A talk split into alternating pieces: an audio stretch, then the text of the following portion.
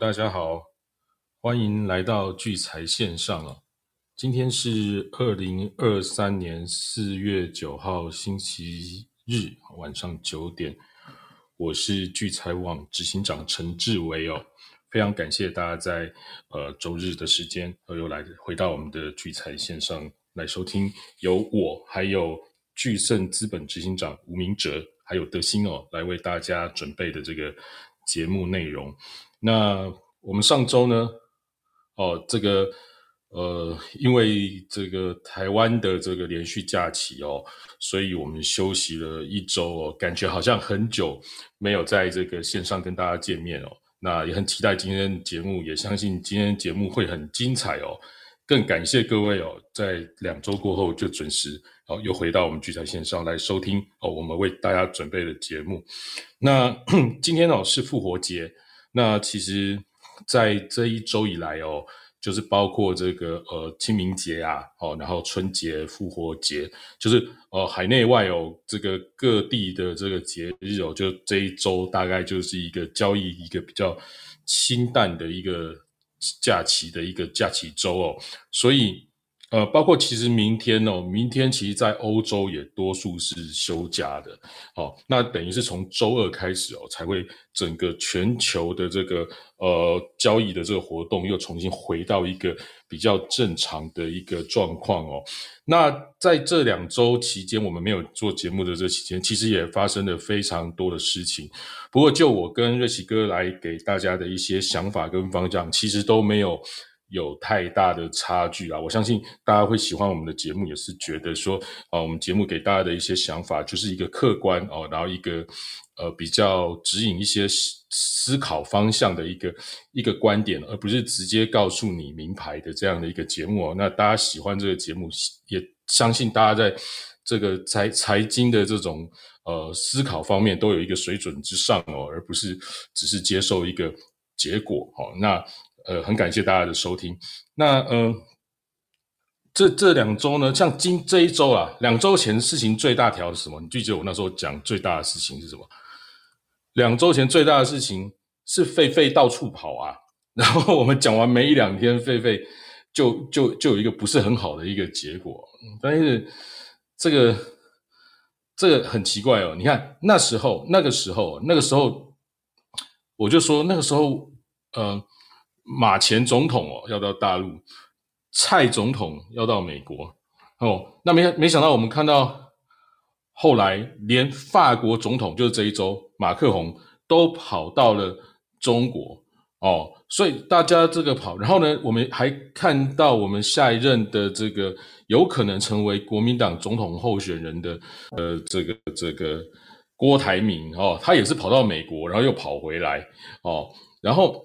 就是跑来跑去，这个期间就在这个之前，那狒狒也是到处跑哦，狒狒也是到处跑。那你就不觉得说，哎，这些东西一结束之后，好像事情就戛然而止，好像也没有什么太特别的新闻。这一周就没有什么大家全力一起去追踪、去吸引你的新闻，好像就没有什么太太特别的事情了。那对于我们一般老百姓在心目中，现在最重要的事情是什么？哦，我觉得最重要的事情，我刚刚才传给我我我家人哦。最重要的事情就是，哎，明天哦，如果你没有登记，没有登记那个要领那个六千元的，明天开始去 ATM 可以领六千元。那一家如果好几口，也是一一个不小的生活的一个呃帮助哦。那但这件事情，其实我一直在想，也蛮吊诡，就是说这个有点奇怪哦，就是。就是很多东西都在涨价，然后发了一个六千元给大家，好像给大家支持。之后好像可能在选举前就变成六千元都是大家抢攻的一个话题哦。那这我们再持续观察下去。不过不管怎样了哦，有总比没有好。我们大家有个六千块，我日子也比较好过。大家这个生活费，搞不好一个月的生活费哦，全家的生活费都有了。那那也是很重要，记得大家可以去领。不过我想明天人去领的人应该相当多啦，那所以其实也不用急着领哦，因为因为不会马上立刻缺这六千块嘛，对，所以所以所以过几天再领应该会比较缓和一些哦，应该会缓和一些。好，那所以这一周大概也就没有说，因为主要就是在嗯在放假哦。不过我们看到这一周比较特别的事情，就是前一周哦，前一周我们节目结束之后。那一天晚上哦，这个中这个欧佩克哦的一些产油国就联合减产哦，那消息很震撼哦。那一天礼拜天晚上我就就就吓到了。那隔天油价就大涨，然后油价就维持在当天大涨那个，就维持了大概两两周的时间，就就一直维维持。在那个地方哈，然后哎，那是上周啦，我是时间有点错乱哈，那是上周的事情。然后呢，后来我没有看到什么，后来我没有看到什么，我没有看到黄金哦，借着这个星期二的有一个这个就业的一个数据哦，呃呃，那个那个什么申请。呃，那那反正有有有一个数据哦，那公布出来之后，就借由那个数据之后，直接就突破两千元哦，也也也大涨一波，也大涨一波。那所以大家很多市场上人也看到黄金的强势，然后特别是这一两周，很多包括很多的这个呃这个，我们看到中国跟一些海外的，不管是天然气啊、原油啊，还是什么东西的交易，都开始陆续想要用。用人民币去做支付了哦。那当然，我们知道比特币的出现，其实也是针对这些法币的不信任，所以才会有这些虚拟币的这些出现。那当然，就是因为这些状况的原因哦，让这个呃，包括美国的这个呃美元的这种强势的这种大这个这个升息降息这样，所以去美元的这个话题，其实在这两周其实是在海外其实是非常的呃热烈在。讨论这件事情啊，那我们今天也会针对这件事情看看热奇哥哦跟我的看法，我最后也会跟大家稍微做一些分享。那我们先回头看看这个犀利股神哦，那犀利股神在四月开始，等于是第二季的。哎，大家，我们我要讲犀利股神。那刚刚我发看到德清好像很早就在传日历了哦，如果你还没有这个。跟我们有什么有所连接哦？第一次听到我们节目，欢迎大家 follow 一下我们台上的讲者，我也会回 follow，以后你会比较好找到我们的节目。第二是，请大家加入上面的这个赖群哦。之前我们都是用 Telegram 群呐，那因为是最早期赖群有一些比较不好的一个呃，就是很容易会有出一些状况。那现在赖群我觉得也还好啦，反正就是有些人会来打打广告，那就算了，大家也用的比较方便，所以也欢迎大家可以，如果还没有加入我们。呃，聚财晚报聚财线上的赖群的朋友们，可以哦直接在上面加入。那他进去的时候会问各位一个问题，就是说你最喜欢聚财网的哪位作者？那很简单，大家就写瑞奇哥哦，或者是大家可以看到上面的名字叫做吴明哲执行长，好不好？大家可以写瑞奇哥或吴明哲哦。那这样大家这个我们就很快的会把你放进来。那德兴刚刚也贴了这个日历，大家就可以从从中每天哦得到这个。经济日历哦，那很珍贵，大家都很喜欢看那个日历哦，所以他也做的很用心。欢迎大家可以加入每天取得日历。那聚财网也会每天有聚财晚报，还有各个一些财经的消息，大家都可以在上面可以获得哦。也欢迎大家呃赶快加入。那里面呢有一个我们每天都会贴的，就是犀利股神，就是聚财网上面的这个投股票的这个投资竞赛，然后是盘后的哦，因为盘中大家很忙，没空管管这个，就是盘后去下，然后盘中看有没有成交。去做竞赛，那因为只竞赛两天，我也欢迎大家好到聚财网上找到上方有犀利股神，去注册一个账号来加入跟这些呃好手一起做竞赛。那除了可以让自己的对于股票的挑选更有呃方向感以外，也可以看其他的玩家到底现在在做哪些股票。好，然后呢，如果赢得名次，也可以得到聚财网上相当多的聚财点数。那我们看一下第一名的叫做天天机。八点哈，一二三四五六七八的八八点哈，天天积八点好。那它的第一名哦，它现在已经获利了，我看一下啊，它就两天获利了五点七 percent，这边是不能扩张信用的哦，获利了五点七 percent 哦，获利了五点七 percent。那五点七 percent，我们看一下哦，它主要的主要获利的来源，它重压了两只股票。一家叫做六四七二的宝瑞哦，那另外一个比较重压的，而且赚最多，也让他第一名的这个关键是有买了一档多单哦。四月六号做了一笔多单，是五七不是不是六七五三的龙德造船哇，它这个股票看我刚看了一下，非常的强势哦，我不晓得它有。什么事情哦？等下也可以请瑞奇哥来跟我们分享一下，六七五三的龙德造船是怎么这么厉害啊？哦，这个造船不是唱那个那个我很丑，但是我很温柔的那个造船哦，是龙德造船。好，龙德造船，等下来看看一下这个。那第二名呢是这个 s n a 一三，这好像是上次的，也是前几名哦。上一次也是他前几名，哎，大家就可以盯着这个，绝对是高手哦，大家可以盯着他看。早上九点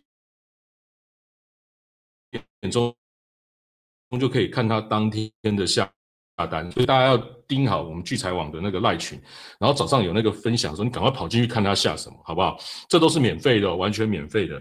他下了什么？怎么那么厉害？他下了九九五四季钢的多单。然后还有四七四三合一的多单，还有八零八六红杰科的多单，哦，那大家可以继续关注这一位玩家。然后第四他获利的也是五点一 percent 哦，那第三名获利只有到二点七五 percent。我们看他一下，第三名叫做 VPD Love You 哦，这这个玩家，那我们看他赚比较多的是，哎，他也是龙德造船哦，六七五三的龙德造船。那还有八零三三的雷虎，八零三三雷虎，我印象中上一季大家就很喜欢下了哈。那大家可以再关注一下这些股票怎么这么厉害。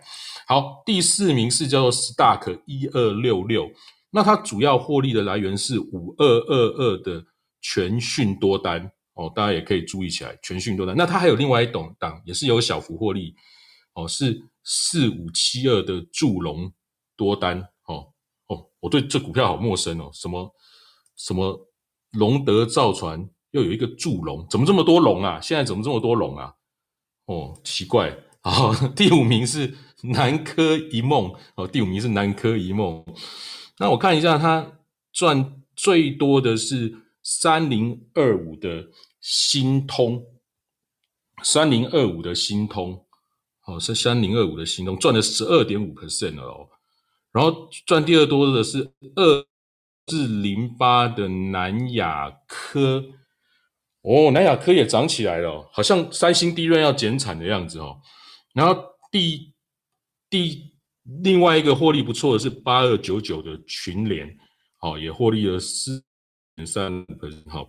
那这几个都可以关注。那这些前五名的，他还有其他持股，可能也都是精挑细选。那我就没有一一全部念出来，我只报了他赚比较多。大家可以到聚财网上面的犀利股神去查到所有的明细，还有这些玩家的明天九点，明天的下单在九点以后都查得到。欢迎大家到聚财网上去查询，好不好？那我现在一开始就先把时间交给德兴。Hello，Hello，大家晚安，各位房间里的朋友，大家好，我是德心，欢迎来到聚财线上，好久没在线上跟大家打招呼了，大家都好吗？今天是二零二三年四月十九日，呃，四月九日星期日，好，依照惯例，德心先来帮大家回顾一下这周的重要数据。周二呢是澳洲四月份的利率决议，澳洲呢原先利率的水准是三点六 percent。那预期是不升息，那实际公布呢也是维持原利率在三点六 percent 的水准。呃，这是澳洲联储哦，在连续十次加息以后啊，第一次宣布维持利率维持不变。那新闻一出啊，其实澳洲澳币对美元啊是随即下跌的。周三呢是纽西兰的利率决议啊，纽西兰原先的利率水准呢是四点七五 percent，原先呢市场预期会升息一码。最后呢，纽西兰央行决议升息了两码哦，那利率来到了五点二五 percent 啊，那其实这个利率水准已经创了纽西兰十四年来的一个新高哦。那呃，纽西兰的利率目前已经是 G ten 国家中利率最高的一个国家，超过了美国的五趴，还有加拿大的四点五趴。纽西兰央行呢在声明稿中啊解释说，呃，本次升息的主决定的主要的原因啊，是因为它的需求持续大幅超越经济的供给能力啊，持然后呢持续对通膨造成了压力哈，所以纽西兰央行预期呢，今年经济成本呢步伐呢将会受到他们的呃住宅建筑活动减少和利率上升的累计影响而放缓。那当天同一天晚上呢，美国公布三月份 ADP 小非农的数据啊，前期呢是二十六点一万人，预期呢是二十万人，公布数呢低于预期啊，呃降到了十四点五万人。那还有三月份的 ISM 非制造业 PMI 啊，前期呢是五十五点一，预期呢五十四点五，那公布数呢也是远低于预期，要降至五十一点二。周四晚上呢，美国公布了当周出勤失业金的人数，前期呢是二十四点六万人，预期是二十万人。那公布数呢是来到了二十二点八万人。刚有提到哈，周五其实是耶稣受难日，所以有众多市场是休市的。不过晚上还是公布了那个美国三月份的非农就业人数，非农就业人数呢前期呢是三十二点六万人，预期是二十三点九万人。公布数是略低于预期啊，来到了二十三点六万人。那前呃失业率的部分呢，前期是三点六 percent，预期呢也是三点六 percent。公布数呢略低于预期，来到了三点五 percent。呃，近期美国的经济数据普遍其实是不佳的状况啊。那就连那个国际货币基金组织 IMF 的总裁啊吉耶娃也都出言警告哈。他说，呃，全球九十 percent 的发达经济体啊，将会出现经济增长放缓的一个呃迹象。那他更预言呢，五年这未来的五年呢，世界经济增长可能会保持在大约三 percent 的水准。那其实这是自一九九零年代以来哈最低中期的最低中期增长的一个预测。加上非农的就业数据其实低于预期，那其实市场纷纷都把目标转向下周的呃 CPI 的数据。那想要了解呃美联储五月三号会议的那个动向会是如何这样子？目前呢，CME f Watch 啊对于二十四天后的 FOMC 的利率预期啊，目前升息一码的几率呢是七十一点二 percent，不升息的几率呢是二十八点八 percent。在本周群益杠杆交易的主要商品上呢，在欧美对啊。呃，代号 EURUSD，上周呢从一点零八三二五到周五收盘来到了一点零八九五，本周呢涨幅是零点五八个百分点。每日对呢，USDJPY，上周呢从一百三十二点七九六到周五收盘来到了一百三十二点零六九，本周的跌幅呢是零点五五个百分点。黄金啊 XAU，那它从上周每呃，每盎司一千九百六十八点零九元，到周五收盘来到了每盎司两千零六点九三元呢。那本周的涨幅呢是一点九七个百分点。呃，美国轻原油呢，代号 XTI，上周呢是从每桶七十五点五二美元呢，到周五收盘来到了每桶八十点三二美元，本周的涨幅呢是六点三六个百分点。布兰特原油呢？XVR 哈，上周呢从每桶八十点一九美元到周五收盘来到了八十五点一一美元，本周的涨幅呢是六点一四个百分点。道琼指数哈，代号 DJ 三十，然后上周呢是从三万三千三百三十一点到周五收盘来到了三万三千五百四十八点，本周的涨幅呢是零点六个百分点。纳斯达克指数啊，NDAQ 一百啊，上周呢是从一万三千一百八十四点到周五收盘来到了一万三千零七十一点，本周的跌幅呢是零点八六个百分点。标普指数呢，SPX 五百，上周呢从四千一百零八点到周五收盘来到了四千一百一十三点，本周的涨幅呢是零点一二个百分点。呃，接下来的这一周哈，呃，四月十号到四月十六号这一整周哈，是世界银行集团，就是 WBG 跟国际货币基金组织 IMF，他们都会分别哈会举行二零二三年的春季会议。那周三就是刚刚有提到的啊，就是市场都很期待的美国三月份的 CPI 数据。目前三月份 CPI 在年增率的部分呢，前期是六 percent，那预期呢是五点二 percent。那在核心 CPI 年增率的部分呢，前期呢是五点五 percent，预期呢是五点六 percent。好，同一天晚上呢会有呃加拿大的利率决议，目前加拿大的利率水准呢是四点五 percent，那市场是预期要呃利率会维持原来的水准。呃，周四好四月十三号凌晨两点，FOMC 会公布会议纪要。那同一天下午呢，英国呢会公布呃 GDP，那晚上呢，会有美国三月份生产者物价呃生产者物价指数 PPI 公布。呃，另外还值得提醒大家的一件事情就是，呃，日本央行总裁哈植田和男已经已经在今天四月九号正式上任，所以日本央行会不会呃接下来会不会有不一样的政策哈，也值得各位呃投资好朋友要注意。那我们回到台湾市场，呃，周五的台股呢是上涨了二十五点，涨幅呢是零点一六个百分点。收盘指数呢来到了一万五千八百三十六点，成交量是一千七百七十五亿。在成交量的占比中呢，第一名呢是电子类股，占成交占比的五十九点六 percent。周五的涨幅呢是呃几乎是平盘的哈。第二名呢化学生技医疗类股，占成交占比的八 percent，周五的涨幅呢是零点九二个百分点。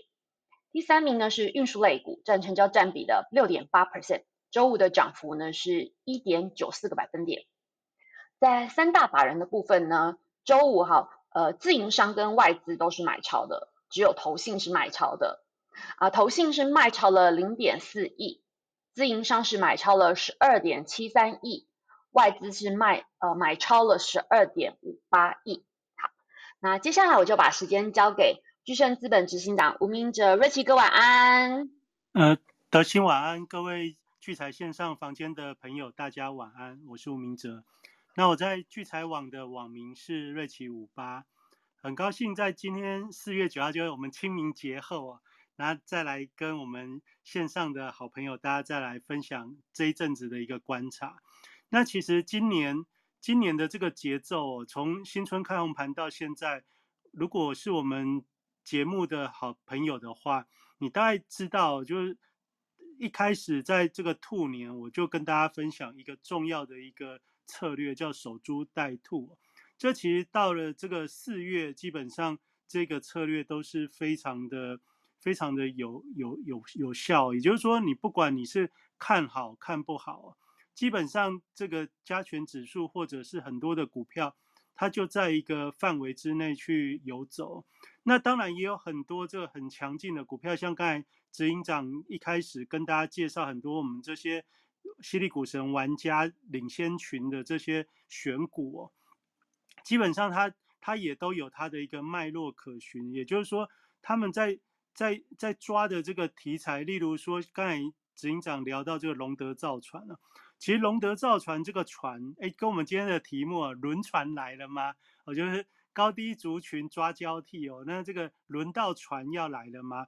其实除了这个之外，还有大家知道这个这几年的这个船呢，意思除了龙德造船之外，在龙德造船之前最标的股票叫做东哥游艇。那东哥东哥其实也相信拉拉出一个让大家非常惊讶的一个股价的涨幅。那在更之前呢，我相信前两年大家都知道这个货柜三雄哦，也是一个。也是一个船哦，那这个这个船的族群在最早其实也就是从这个长隆、阳明、万海开始拉动了整个这个航运股的一个上涨的一个激情哦。那从这个货柜、散装这些传统的航运股不行之后，其实接棒的是东哥游艇。东哥游艇完之后，现在目前在走的是新新挂牌的这个军工股，龙德造船。那虽然都是船，其实它它隐含的一个意意义是这样哦，就是说现在这个军工概念，从去年的下半年之后，就是在台股最不好的时间，从这个军工概念股跑出跑出来之后，一直到现在，它就是一个。市场上很重要的题材哦，所以你跟上这个军工概念股的这个题材的股票，例如说像刚才也有讲到的雷虎哦，就这样的股票基本上它一直走。那还有那个，诶，刚还要讲一个那个祝龙哦，也是龙哦。那这个其实也是搭在这样的概念。那我讲这个意思是告诉大家哦，就是在兔年的时候这些。会有发展的题材，基本上它是会持续的，也就是说题材本身会持续，但是呢，股票它会改朝换代，也就是高低的族群它会抓交替，涨高的你不要说现在再去注意东哥游艇哦，东哥游艇它的起涨是在大家看不出来它会赚钱的时刻，只是号称它接了很多订单哦。到现在呢，它已经涨了好几百元之后，现在开始会要配发股利哦，然后配发的好像数字还不错，但是其实你去仔细算一下，它现在的股价与配发股利这些等等的一个等等的一个呃搭配的话，基本上它的股价也来到了不便宜的位置。那也就是说，这今天晚上我们跟大家聊的高低族群的抓交替哦，那你不要在这种。高高位接的时候，你就就不小心的随着股价的一个上涨去去追冲动的追追涨哦。那追涨之后，你接下来就要面临的是高档波动的一个洗刷，这样其实很很会丧失很大的投资主动权。这其实我们在最近的节目当中，其实也花了蛮多的时间提醒大家。那也就是说，延伸。延伸这个守株待兔的概念，就是今年今年大家可以知道，就是这些市场上热门的题材，基本上那个 AI Chat Chat GPT 这个概念，那再来这个军工的概念，还有储能绿绿电的这样的概念，基本上这些大家都是可耳熟能详，因为在这个社群媒体的呃快速。快速传播的一个力量之下，我相信你就算就算不知道这些概念股有哪些股票全部，但是在每一个概念里面的最强的那些股票，我相信大家一定都是知道的。那那也就是说，有这些至少在在这些题材题材是市场认同而且聚焦的一个情况之下，在今年的一个投资策略里面。这些题目都是你不可以忽视的。那这个题目既然你会锁定的时候，那你同时你要再注意的就是类似像刚才这个东哥游艇啊，交棒交棒同样是船啊，在交棒给隆德造船的这个瞬间，如果你理解这个交棒的瞬间的时候，你大概就知道哦，原来在这个题在这个军工的题材上，从雷虎，然后他交棒到隆德。然后加上新挂牌的关系，它需要打知名度哦。就像东哥当初挂牌的时候，他也花了一段时间去打这个股票的知名度，就是要行销、要包装。那隆德造船也一样的道理，它新挂牌的公司，它也有这样子的一个企图。那但是就我们投资。朋友的角度，我今天讲这个是告诉大家说，我们做投资哦，你一定要先有自己的主轴。那今年的主轴，我跟大家分享我的想法是，题目它不会不会有很多一直冒出来不一样的，但是这个主轴维持之下，它的龙头股或者是它的那个社群媒体的标题股票，它会去轮动，也就是说，它会借由一些。呃，人气的股票哦，然后吸引投资人的这个聚焦的热度，也就是让大家 get 起哦，就是结识，不要让你啊，就是很灰心的离开哦。你你会想，现在你如果是在看什么直利率，在看什么基本益比，你会发觉这些看直利率、看本益比的股票不会动，因为它的波动，不要说不要说涨幅，它基本上连盘中的波动都很小。这是最近大家看到台股的这个成交量开始萎缩一个很重要的原因哦，因为因为三月份结束之后，就是这个法人他们做账的这个企图啊告一个段落了。大家记得我们在三月中以后，我就跟大家说三月很重要，第一季第一季就是要要做做账。既然既然从开红盘到三月。美美股当有利空的时候，连这个 S V B 的事件，就是瑞士信贷的事件，基本上对于台股几乎没有太大影响的情况下，它很摆明的就是要去做这个第一季的一个做账的行情。那当然，我们从结果来看，结果来看，这个第一季的做账行情做得很漂亮哦，就是在清明节前刚好就是收在。指数的部分就收在相对的最高的位置，然后更重要的事情是，这些我们刚才提到的这些做账的概念族群，基本上它都有去做到该有的表现哦。那这些该有的表现，一方面好了，这些呃操盘的操盘的经理人也好了很多，这些这些呃法人法人的一个呃财财报数字也都会好看。那但是如果以我们的角度来看的话，我们要做的事情是站在这个时间点之下看过去，更要关注未来。也就我从三月中以后，先跟大家讲，三月底这个法人做账的企图心，你要先理解。所以你当然在这段时间的时候，你是比较可以积极的去参与很多热门股的一个热门题材或热门股的一个行情。但是过了三月底，到了四月之后，特别放了一个这么大的长假之后，那我相信大部分的呃大户或者法人，甚至是你和我，我们都会在长假之前先减码，因为你不想要背负一个不清楚的一个，就是这种呃，就是国国际之间事件仍然频传的一个时刻，你也不想要去赌长假后。那你可以看到，我们过去这个礼拜，礼拜四、礼拜五，哦，就礼拜四、礼拜五的这两天的交易哦，这两样的交易，它的成交量是萎缩的哦。那萎缩，当然在这个呃国际间的事件，它当然还是有一些影响。但是就台股本身的位置来看，我们可以发觉，大家其实都没有很积极在交易哦。你看，我们虽然是放完假，但是我相信还有很多大户。利用这个清明廉假出国还没回来哦，哦，所以你会发觉交易清淡。然后呢，在这个清淡的过程当中，市场的这个股票在上涨下跌，其实是焦非常的聚焦。就是也就是说，你就看刚才这些犀利股神的这些呃龙头的玩家们，他们在玩的大概就是现在呃就是比较比较热热门的一个题材。那这几这个这一两个礼拜最热门的一个族群是什么呢？我现在一讲，大家会知道记忆体体记忆体的一个族群哦。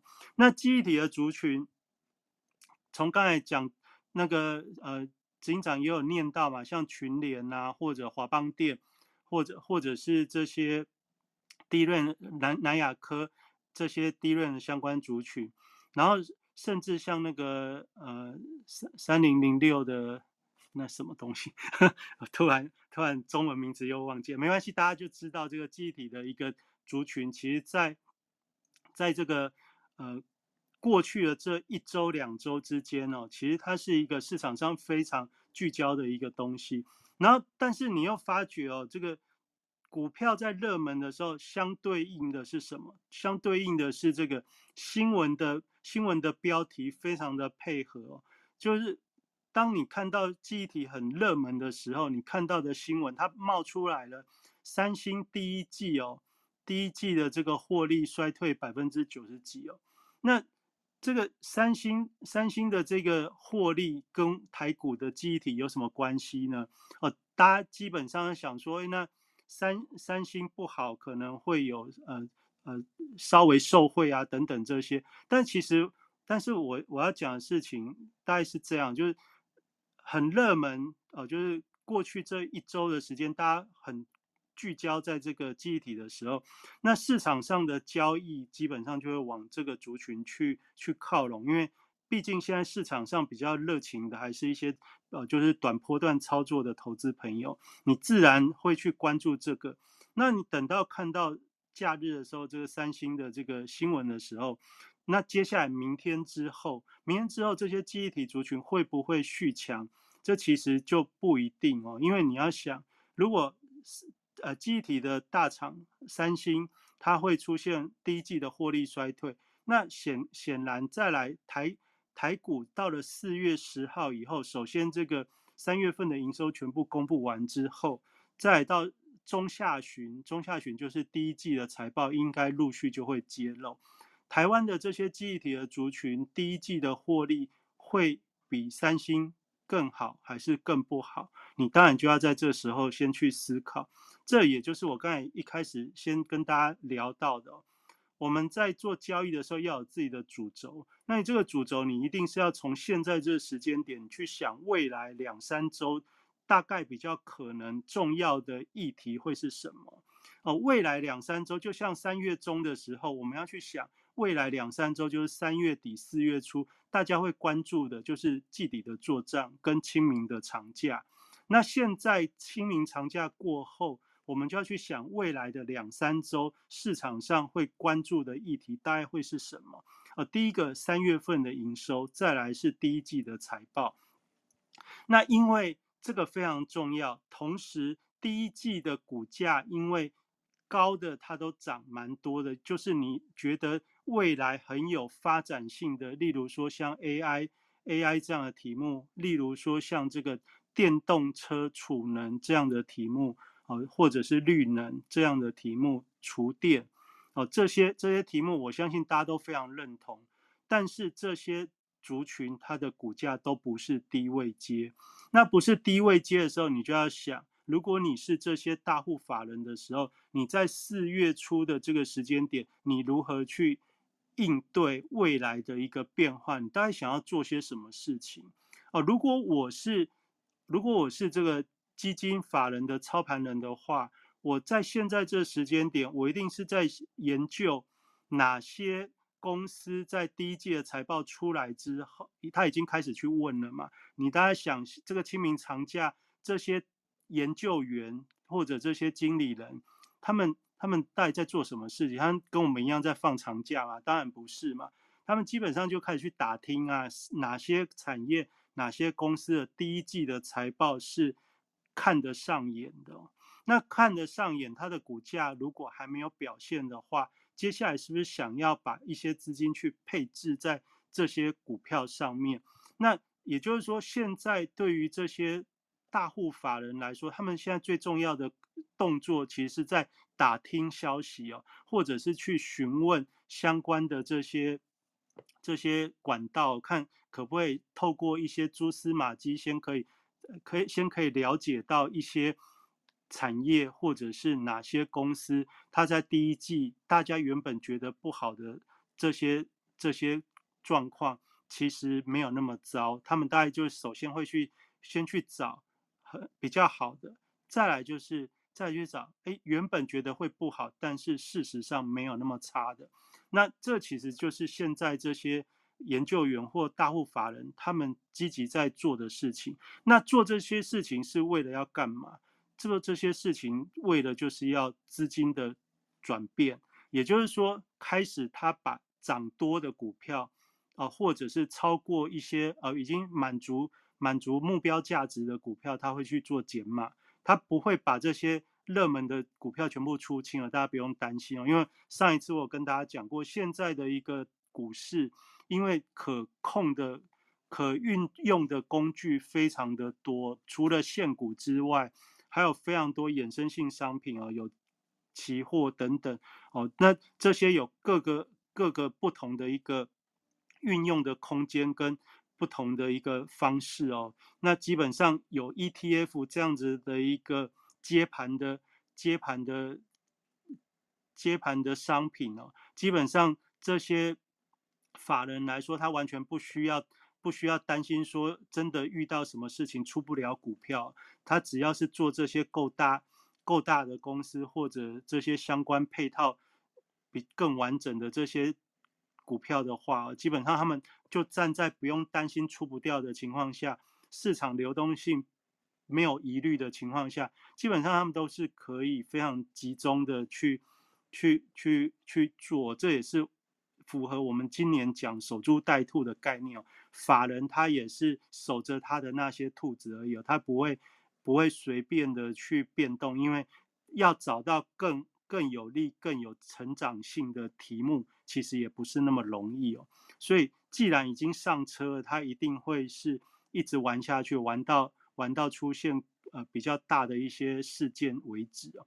那也就是说。四月，我们现在看四月中、四月底，我们基本上要了解的事情是：如果你是法人，你大概要做的事情就是出出涨多的啊，已经到目标的，然后准备去布局。那既然你如果我讲这个东西，你你接受的话，那到同样的，我们一般的投资朋友，我们也要有我们自己的一个投资的主轴。也就是说，我们早建立了自己的投资主轴之后，我们就要去观察说，现在的一个行情到底符不符合我们现在假设的主轴。例如说，像假设我认为，哎，其实美元再弱，它也有限。啊，所以像这个去美的话题，在这个时间点出现了，出现了非常热络、非常聚焦的一个一个版面的时候，我就很好奇哦，这个这个这个这个标题在这个时间点，到底到底是真的真的美元真的不行了，还是还是要让市场上的投资朋友你开始放弃美元这样子的一个念头哦，因为。美元的一个转弱是从去年的十一月开始，去年的十一月到现在四月份已经将近六个月，也就是说，这个这个美元的一个弱势是从去年十一月到现在走了六个月之后，现在的呃标题或者是许多的这些投资机构等等在做在做报告的时候，开始告诉我们说，哎，美元不行。哦，就是去美元化，美元弱势，要前进这个非美货币。哦，那这样这样子的一个话题，其实就是我跟刚才大家讲股股市也是类似这样概念。股市现在，因为你知道到了月中月底的时候会有那些事件，所以我们今天再来聊一下这些事件可能会出现的数据到底会是怎样的呈现呢？比如说明天是四月十号了嘛，也就是说三月份营收都会都几乎全部都会公布完毕哦。那第一季的营收，大部分的公司大家知道是好还是不好？理论上是不好，就是理论上都是较二零二二年第一季，就是年对年的话，Y O Y 基本上衰退的居多。那 Y O Y 衰退的居多的时候，那你想，那获利等到再隔。一两个礼拜，等到四月中下旬之后，到了四月底的时候，这时候你看到的第一季财报到底相较于去年是好还是不好？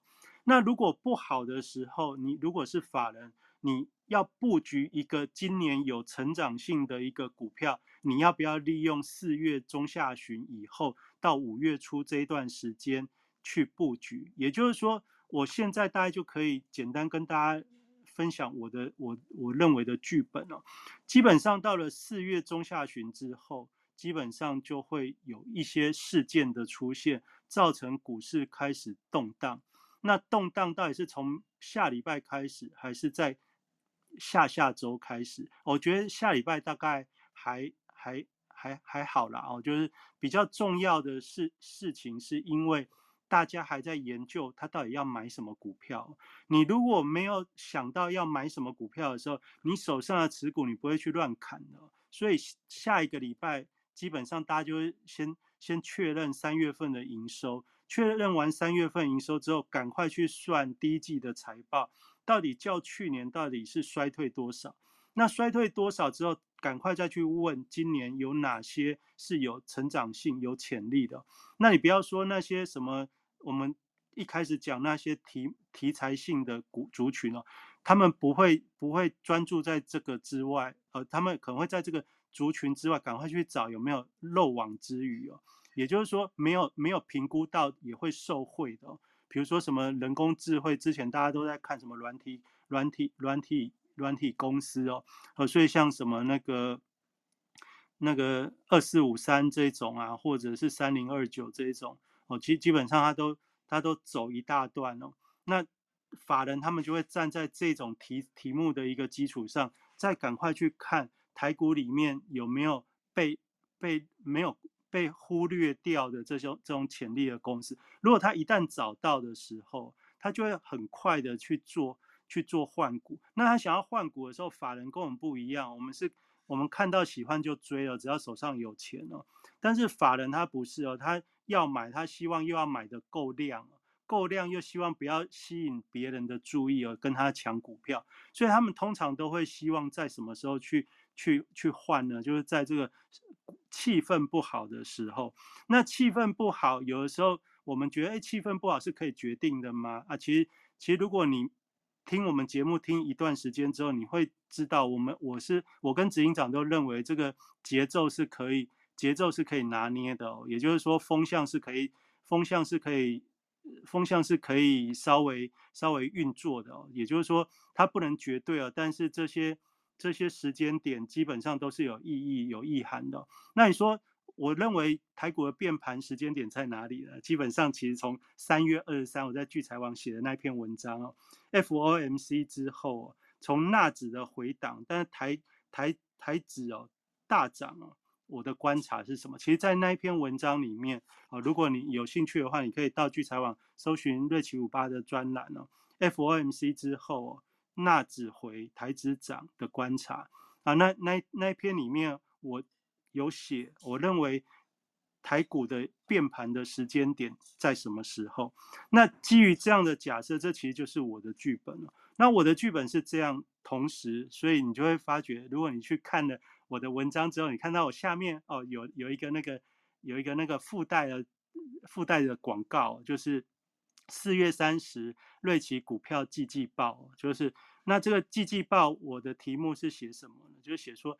业绩修正后的业绩修正后的机会啊，业绩修正后不是在讲股价修正后，是在讲第一季的财报出来之后，你会发觉，你会发觉这个业绩跟二零二二年相比，它基本上是修正的。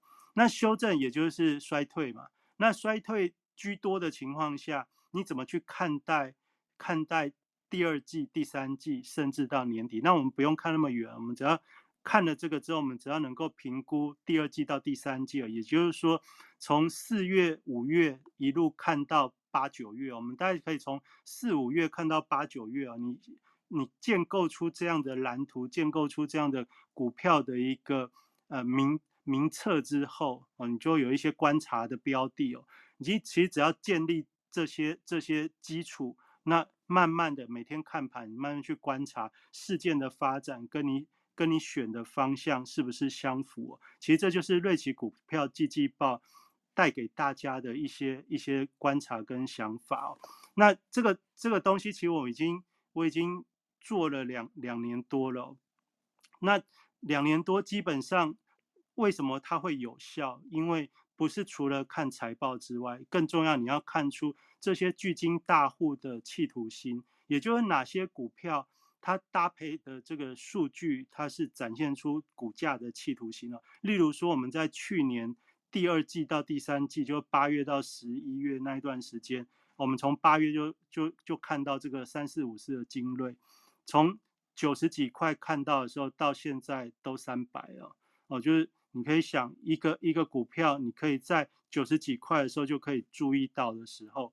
那你就算做不到两三百，你最少做到一百七的时候，你也是可以让你自己非常的开心哦。那基本上这这样子的方式，就是用黄金线的一个巨金大户的观察法则，再加上这个财报数据的一个呼应哦，基本上你就可以找到类似这样子的一个潜力的族群，类似像什么呢？像宝瑞，宝瑞我们也是在八月八月的时候就就。就观察到了，那宝瑞在观察到那时候到现在，股价也涨了好好几倍了。就就算是高价的族群，它也是可以这样子的上涨。那这样子的一个这样子的一个节奏，其实就是今天晚上跟大家聊比较久时间，就是说你在投资的时候，不是说选股就一定一定。一定就能解决很多问题，而是你要先掌握住你投资的核心哦。你的核心跟你练身体的核心概念是一样的。你这个核心是什么？要取决于你的资金怎么去安排。那我们现在在四月初的时候，我们来看四月中、四月底，基本上我的认为就是法人要利用这一段时间换股，法人要利用这段时间换股，甚至换到五月中。哦，就是换到五月的时候，因为五月中第一季的财报才会完全的出来，所以我认为从四月底到五月中是这个法人换股的时间。那这段时间的台股会不会一直涨？不会哦，哦，就肯定的跟大家讲不会。那不会之后，等到换完之后，只要没什么没什么大风浪哦，大家知道明年要选举哦。那这个明年年初台股选举，明年的年底美国选举哦，基本上有选举年的时候，啊或多或少这个基本上都会有一些重要重要的重要的行情，它会它会它会表现出来。也就是说，我们目前大概可以用这样的立场去思考。那这样的思考，我们就来看哦。那在这个换股之之前，会有所谓的这些。叫什么呢？就是空窗期。空窗期就是他现在已经知道有一些涨高的股票，他想要出了，但是出了要去哪里呢？这就是我们今天题目。扯了半天，现在讲题目。这轮船来的吗？大家，大家今天你如果你有三组股市的话，你可以稍微看一下，看一下什么呢？礼拜五的时候，法人到底在买些什么股票？所以你看盘后资料的这个法人排行，我觉得在这个时间点你来看这个法人排行。是蛮蛮值得、蛮值、蛮蛮值得的。为什么呢？因为是在长假过后的这个只有两个交易日嘛。那两个交易日在礼拜五周末的时候，资金会很明显的跑到哪里去呢？我们从这个四月七号的上市法人买超的金额来看，这个第一名是买华邦电哦，第二名是买开发金，然后在那什么 ETF 我们就先不要讲。然后再往下看，国泰金、星光金，也就是你看到这个法人买超的前前几名当中，金融股突然跑出来了，金融股突然跑出来，然后再往下看，看到长隆、阳明，哦，也就是货柜三雄跑出来了。这些股票跑出来的意涵是什么呢？这些股票的意涵代表的是他们要垫档，垫档就是这些都是台股。最被投资人看好，但是最不会涨的族群呢，就是现在在落后补涨，落后补涨就在垫档，垫档垫什么？就是把人气垫进来人气垫进来之后，有的人喜欢做这种所谓的价值啊，就是基呃，就是呃基价值被忽视的这种低本益比的股票，就是他现在用用这样的族群来垫档。那垫档之外呢？因为人气能够聚集，再来那些强势的，像什么龙德造船这些，哦，基本上那些比较比较热门的标股，哦，基本上它也可以吸引另一另一另一些人的焦点，也就是说，能够维持这个市场的热度不散，不散之后抓交替哦，抓交替就是你喜欢做什么做什么，它都有办法，它都有办法，你只要不要不做就好了。所以你可以从星期五的。行情你可以看得到，法人在买金融股，在买航航运股，特别是货柜三雄突然出现买超，那出现买超这样子的一个状况，是不是代表航运航运就可以了呢？那你会发觉，这个资金进去之后，假日的新闻，哎，也蛮蛮及时的，就搭配了，就是说这个美西。呃，美西塞港的问题哦，就是运价指数可运价可能要调涨哦。那这个新闻代表的事情是什么？就是希望你要多多关注航运股，因为运价好像要调整哦。那你要好好去注意一下这些航运股的这些 EPS，基基本上也还不错。然后你要去注意一下他们的配股配息也还不错。他们的股价已经跌到很合理的位置，这基本上就是最近市场上要传达给我们一般人的一个讯息。那这样的讯息说，那我我要怎么运用？你就知道现在利用这些在垫档，那表示这些股票在最近的期间，它会不会到月底之前比较有撑一点？因为真正的主角还没出现之前。这些先出来垫档维系人气的股票，既然他们都已经这些巨金大户法人们，他们先用这个来垫档，那我们在交易的主轴上，我们怎么怎么怎么去运用跟观察？那你当然你就可以，你如果你也认同他们在这个时间点选的这些标的的话，那你也可以在这些标的当中就顺顺着搭搭。搭一趟顺风顺风船，或者是啊记忆体啊，或者是金金控之类。按说金融股原本不是说今年最好最好少碰哦，或者不要存等等。但但是原本有很大的事件的时候，因为不可测，但是这个事件却能在短短的时间内被米平。那所以现在连巨金大户们，他们也觉得金金融股的一个风险似乎没有那么大了，所以他们现在也愿意把资金约略的进到这边来避风。哦，也就是说，现在暂时没有找到新题材之前，他们选择这些所谓的。就是说，本益比已经跌到很低啊，或者是殖利率很划算的这些股票，因为进可攻，退可守。更重要的，这些股票它有一个很重要的特性，它会让我们一般投资人很愿意去买。也就是说，以后他想要出的时候，不用怕没有人接盘。也就是说，这个高低族群抓交替的时候，他找到主流股要把资金抽回来的时候。绝对不会跑不掉哦，这这就是到了四月底之后，你要先放在心里。他们只要找到新的方向之后，这些股票不是他一定要长期做的股票。但是你说到了四月底的时候，他们开始能见度更好，比如说运价更好，然后可以金金融金融业的这些。呃，这些负面的因子更加的明朗，更加的淡化。你说他们会不会顺着这个势就一路在往上再做到除权息？这个这个很难说。但是就目前来看的话，如果我们是法人，你要想资金进到这样的族群的时候，对他们来说是进可攻，退好走哦。就是说，它是很容易，很容易离要进要出，它很容易，因为散户都会很喜欢这些高值利率的族群。哦，所以你从礼拜五的一个这些法人的买卖，你大概就知道。那你从卖超，卖超你要看到什么呢？卖超你会发觉他在卖什么？他在卖的就是之前涨比较多，例如说像这个你看到联电，联电是卖卖超比较前面的，然后再像宏达电，哦，例如说像利基电、友达、群创，哦，这但是在星期五的时候，这些卖超量其实也都不太大了。但是你可以约略可以感受到这个这个这个力量。那你卖超的时候，你还要注意的是上柜的，因为在第一季的时候，第一季的时候贵贵买的股票基本上其实是非常强的。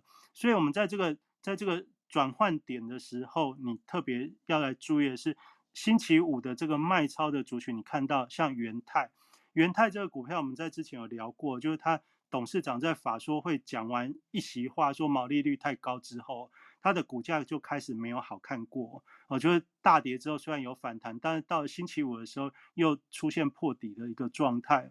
那你可以看得到，这元泰基本上它要就需要整理一段时间，这就是人家已经开始啊，就是提前换了，就是资金收回来的时候，他去找主流，他就先先退这这样子的一个。族群哦，然后你看可以像下面那个龙钢，再往下看有龙钢啊，或者是金刚，好，那再往下看什么华星光、文茂，那你可以发觉，在这个星期五的这些上柜的卖超这些族群里面，其实这就是优先人家在高出的。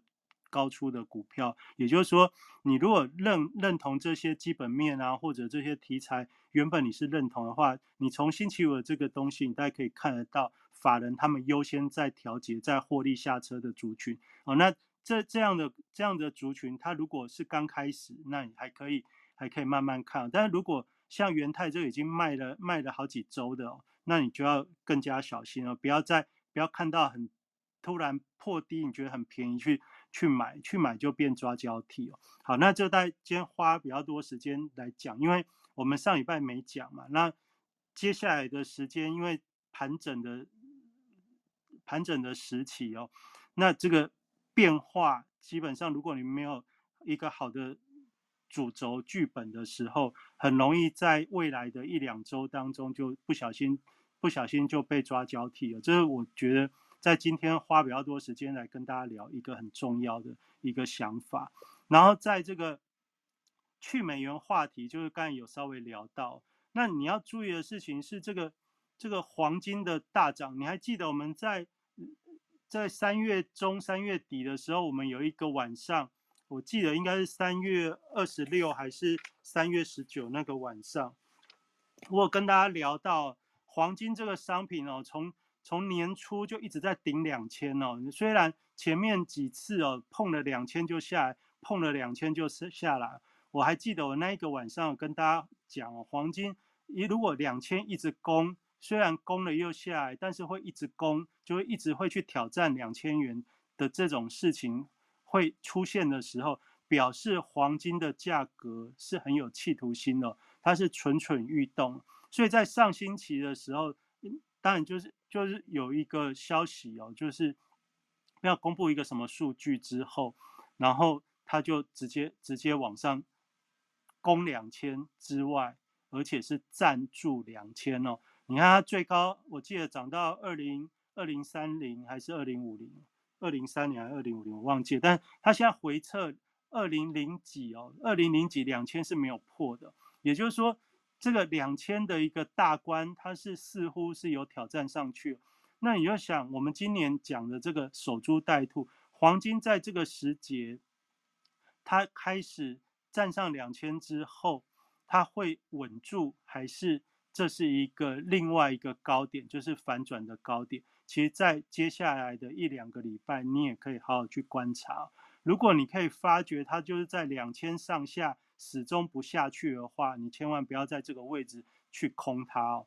也就是说，你没有办法确定黄金站不稳两千的时候，它如果在这个两千的上下来来回回哦。你不要以为它是站不稳了，如果它是要反转的话，它是会很快就会脱离两千，而不会在两千元附近有盘盘旋了啊。比如说有两千零一十几哦，这样或者一九九几这种位置，它不会盘旋很久。如果会盘旋很久，就代表的事情是它的企图心还没有还没有结束哦。那从从这个从这个黄金的一个角度，我们。再回过头来看这个美元的话题，大家如果有常常听执行长在讲，这个这剧本都是写好的。剧本是写好的时候，你要想现在美元刚才讲的已经落了六个月之后，现在的报纸媒体或者是这些网红专家都开始在跟大家讲，因为中国的崛起哦，呃，联合这些欧洲国家或者是。这些阿拉阿伯阿伯啊，或者俄俄俄罗斯这些国家联合想要去美元哦，那这个东西其实它一直存在哦。中国想要去美元，它想要打入这个，基本上是持续性的。但是弄了那么久，美元的呃各个国家的外汇储备，今天的新闻哦，今天的新闻是讲美元的外汇储备就各国跌破百分之。六六十六十六十几还是六十哦？那你会听起来感觉这个这个美元是不是已经被人家的外汇储储储底，就是被弃被弃守？就是不是真的去美元就就就就就要成功了？我要讲我要讲的事情是，我觉得这不是不会是不会是这样，会大家会降一点但是美元它不会那么快的就。就失去功能。如果是这样的话，那全世界都都会大乱了。那也就是说，这个这样子的一个讯息，它是希望让我们知道说，美元现在是弱势。但这件事情你已经知道好几个月了，不是到现在才知道，这不是新鲜事哦。所以你反而要注意，从现在到月底的这段时间，美元会不会突然转强起来？美元指数现在大概就在一百一百出头哦。一百出头这个位置，基本上就是也是一个重要的一个转换的位置哦。也就是说，如果这边这边美元指数守住一百附近的话，它也有可能是一个再转强的一个。哎，声音不见。所以这样子，也许你也可以稍微去注意。那这这些东西为什么要注意？因为现在到月底哦，就是通常现在到月底四月这段时间。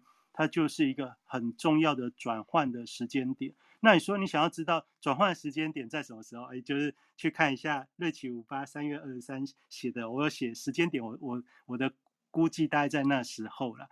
那会不会是那时候不重要？因为等到有事件发生的时候就知道。那到了四月中下，呃，就四月底的时候，因为大家接下来就开始要猜猜那个 FOMC 五月份。到底要怎么升嘛？所以那时候一定是一个很重要的一个震震荡换股的时间。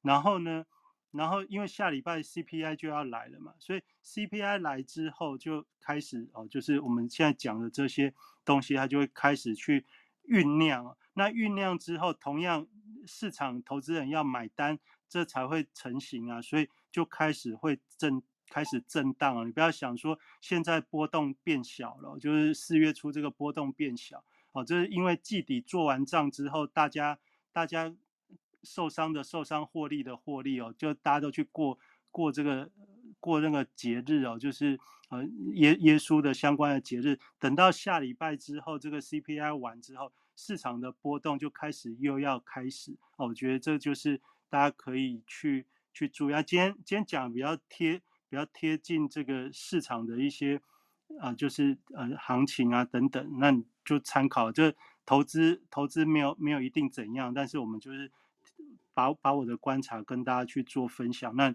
你就稍微去去拿捏去做你的计划。那你不知道怎么做计划，我觉得星期三。啊，就是星期三的时候，我们这个战胜全世界哦！礼拜三我跟执行长一人一周的轮流分享。如果你有兴趣，你也可以去问执行长，呃，怎么怎么怎么参加，我就听听看。那下礼拜是我的分享，我要跟大家讲，就是说这个这个风风险的风险如何去去架构。那那题目题目现在一时间我要我要看一下，题目是先胜后。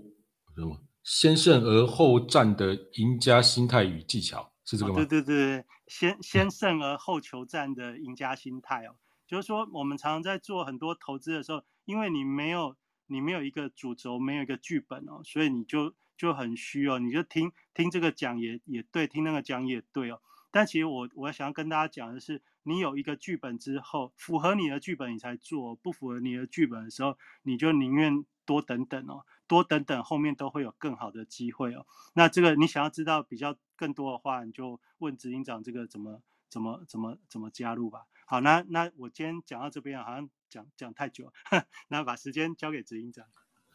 不会不会不会，这几个讲越久越 好，分析的很好，大家听得津津有味哦。刚刚好多人加入了我们上面的那个赖群哦，然后。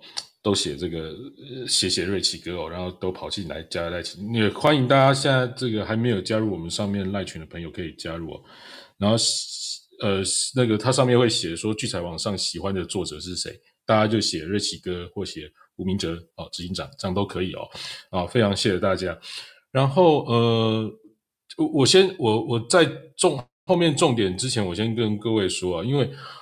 我现在几乎是百分之百都是城市自动全自动交易了，然后我现在也有全部的成绩啊，每天的这个这个交易记录全部都完整的公开哦，所以大家可以去这个呃搜寻一下全自动交易迈向退休哦，那或者是说到剧场网上看我的呃分享哦，每天都有贴这个呃在 FB 的专业或者在剧场网上都有贴完整。细的所有交易记录哦，所以我现在对于这个国际的这些局势啊什么，渐渐的可能会越来 越来越没敏感度了哦，因为基本上已经全自动交易，但是我还是一直很持续的关心所有议题啦，所以我还是会每周还是持续跟大家分享哦，只是说给大家知道说，我现在并没有真的这样在操作，全部都是全自动。那我下周。二以前还有一个早鸟架，我也有教大家全自动交易的这个一个，等于是一个敲门砖呐。哈，这个东西我没办法教太多，教就是等于是把程式跟跟那个参数全部给你。那这样子其实也不会成功。我觉得每个人都要自己去了解自己程式上面的使用，跟自己会去测，自己去找参数。所以我会把如何去运用这个东西教给各位哦。那也会提供。这个这个这个城市，但是呢，你要怎么样用什么的，其实会变成每个人会用出不一样的结果来。有的人可能会失败，有的人会离开，有的人可能会将来会是全自动交易的这种获利的高手。但是我会把我的每天的交易记录直接贴给大家看。好，那你有兴趣想跟我学的，大家也可以关注我，等下也贴在那个群里面，或者到聚财网。上的聚财商城里面找这个投资讲座，这也可以看到我给各位开的这个课程。那后天是早鸟价，可以比较便宜一点，大家也可以关注起来。好，那我现在讲哦，刚刚其实可能大家很没有注意到的一件事情，就是说我们台湾一直在关注很多事情，但可能比较少人关注。其实日本央行在今天刚好换人，那换人之前呢？哦，换人之前，现在叫做这个和值，这个叫什么？新总裁叫做还没念过植田哦，植田，植田。那植田呢？他在接任前，INF 其实就已经给他下马威喽。在这个呃三月底四月初的时候，INF 就已经。告诉日本央行哦，你不要仓促调整 YCC 政策。那 YCC 政策，大家就把它当成就是说量化宽松，他叫他不要简单调整它的量化宽宽松这个政策哈。那其实你们有没有想过，除了这个核弹大国丢核弹可以毁了全世界，另外一个可以毁了全世界的国家是谁？那我们当然可以认为是美国 FED 嘛。他如果要他这个这个这个他的这个他的这个联邦基准利率，他要升要降，哇，世界也跟他搞得昏头转向。还有一个国家可以直接毁了全世界哦，其实是日本哦。日本央行呢，日本央行因为长期的这个超级量化宽松呢，所以他放了很多的这个等于是日日元的这个它的宽松的日元就流到世界各地去。它如果会强劲的，大家就简单讲，它如果是强劲的、快速的量化紧缩，绝对会毁了全世界哦！全世界的金融市场会瞬间崩溃而大乱哦！所以呢，现在谁其实，在金融世界里，除了美国，谁其实才是老大？其实日本才是老大哦！日本它如果乱搞，大家都会会疯掉哈，日本疯掉。但是你觉不觉得很奇怪吗？这个美国跟欧洲，他们在这个 Q T 上面已经弄了一两年了，然后人，日本还在量化宽松。那日本现在想要调整量化宽松，稍微调整一点的时候，I M F 马上警告他：，哎，你不觉得这世界很不合理吗？很不公平吗？啊，你们就一直在调一调，我要调整，你们要警告我，哦，对不对？那谁是快速的在升？是 F E D 在快速在升，在在升息？哎，那。日本央行想要动一下就已经被威胁了哈，所以这件事情其实蛮蛮关值得关注，而且其实会就是在这个呃呃等于是这个欧美的这个。银行哦，持续暴雷之后哦，那其实很金融市场现在接下来锁定的焦点就在日本央行新任总裁他的动作，所以大家应该是多去关注日本央行的这个动作，这一定肯定会影响全世界的金融市场，也会影响到台股的表现。哦，那大家还记不记得在这个呃，包括细谷银行啊，然后这个德德德信哦，呃瑞瑞瑞信哦瑞信，在这个呃。相继暴雷的状况之下呢，我们可以看到很多人都写啊雷曼时刻啊什么的，这个银行怎样又最黑暗的时候，金融风暴要来了。谁从头告诉你不会有事？我是不是从头告诉你不会有事？他就是在洗，就是拉下去拉拉上去拉下来，结果洗了几次，他到后来竟然真的跌不下去。哎，你看那些指数真的就就真的就拉上去了。那也就是我那时候跟是不是跟各位讲？那时候就是上下洗，上下洗，上下洗，然后到了那两周什么时候？大家记不记得？两周欧洲跟美国的这个冬令夏令时间不同步，那两周结束之后，方向就走出来了。你看美股方向就走出去了，是不是？其实也是完全命中。哦，所以你们如果听听节目有认真听去思考，我到底在表达什么时候，基本上跟这个局势其实不会差太多。哦，基本上不会不会差太多。那呃，黄金最近的走强，跟当然我们一直在讲，比如说我从去年十二月底我就已经跟战胜全世界的朋友一直在讲黄金的事情哦。黄金其实是今年的很主要的一个你必须操作的一个一个一个商品。那但是它其实很难操作，因为你只要下重一点，它一回档可能会回档很深。那你如果下的比较部位比较重的时候，其实反而会弄巧成拙。所以这个操作黄金其实就是不能太照进哦，然后要要要也不要太部位放的太大，这是必必须这样子做的，因为它这样子，比如说呃，假设五月初的那美国 FED 的这个。FOMC 的利率决策会议又向上升一码，那我来猜升一码的机会是非常高的。如果上次升一码，我是不是也猜对？我升一码。如果你现在要我猜，我也是觉得就是升一码，不用不用不用猜了啦。哦，那我也觉得我一定对，大家大家看看结果是就是这样哈。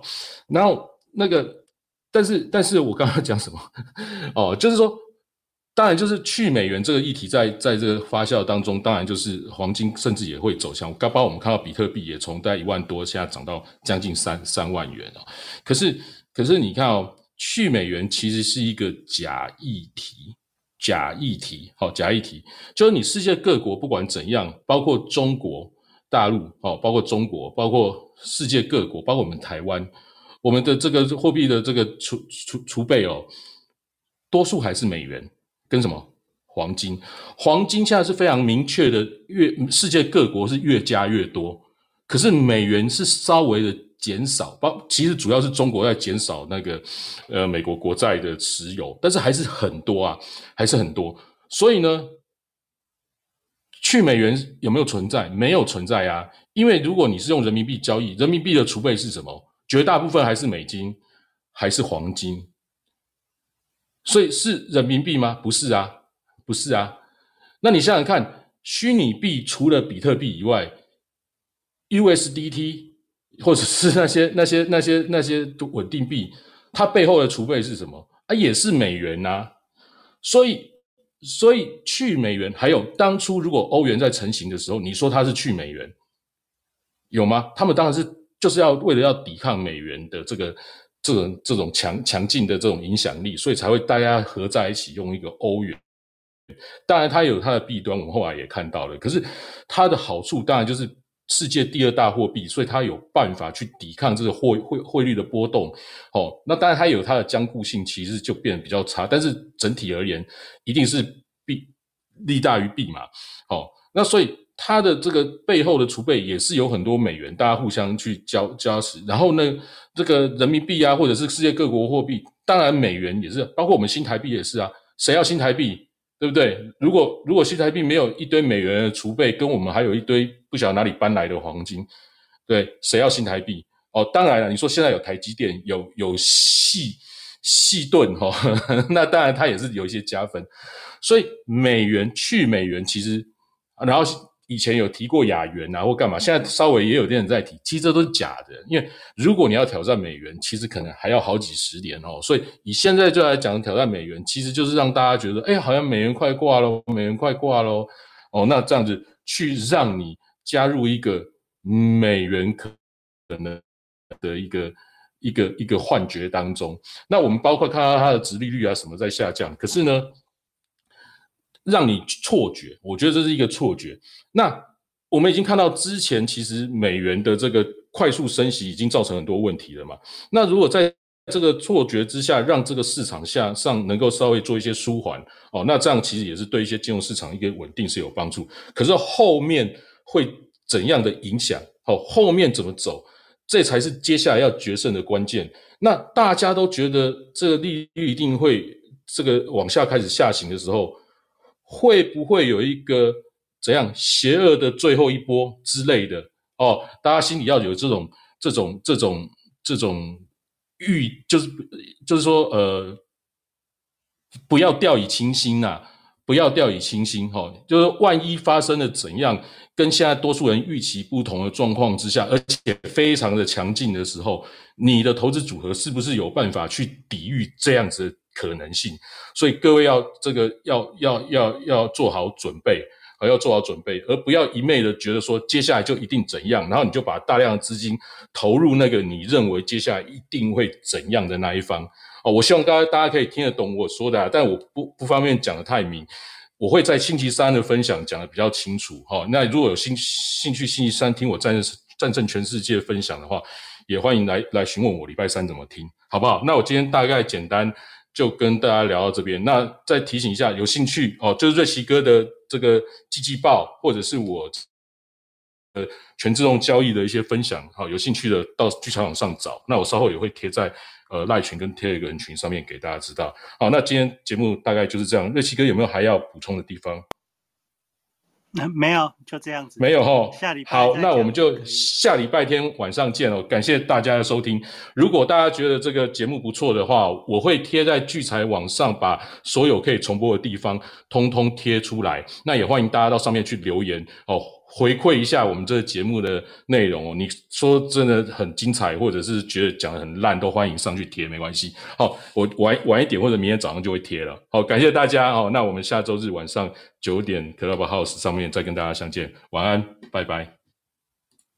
那我放个音乐，请大家 follow，然后还有加赖群。好，谢谢大家。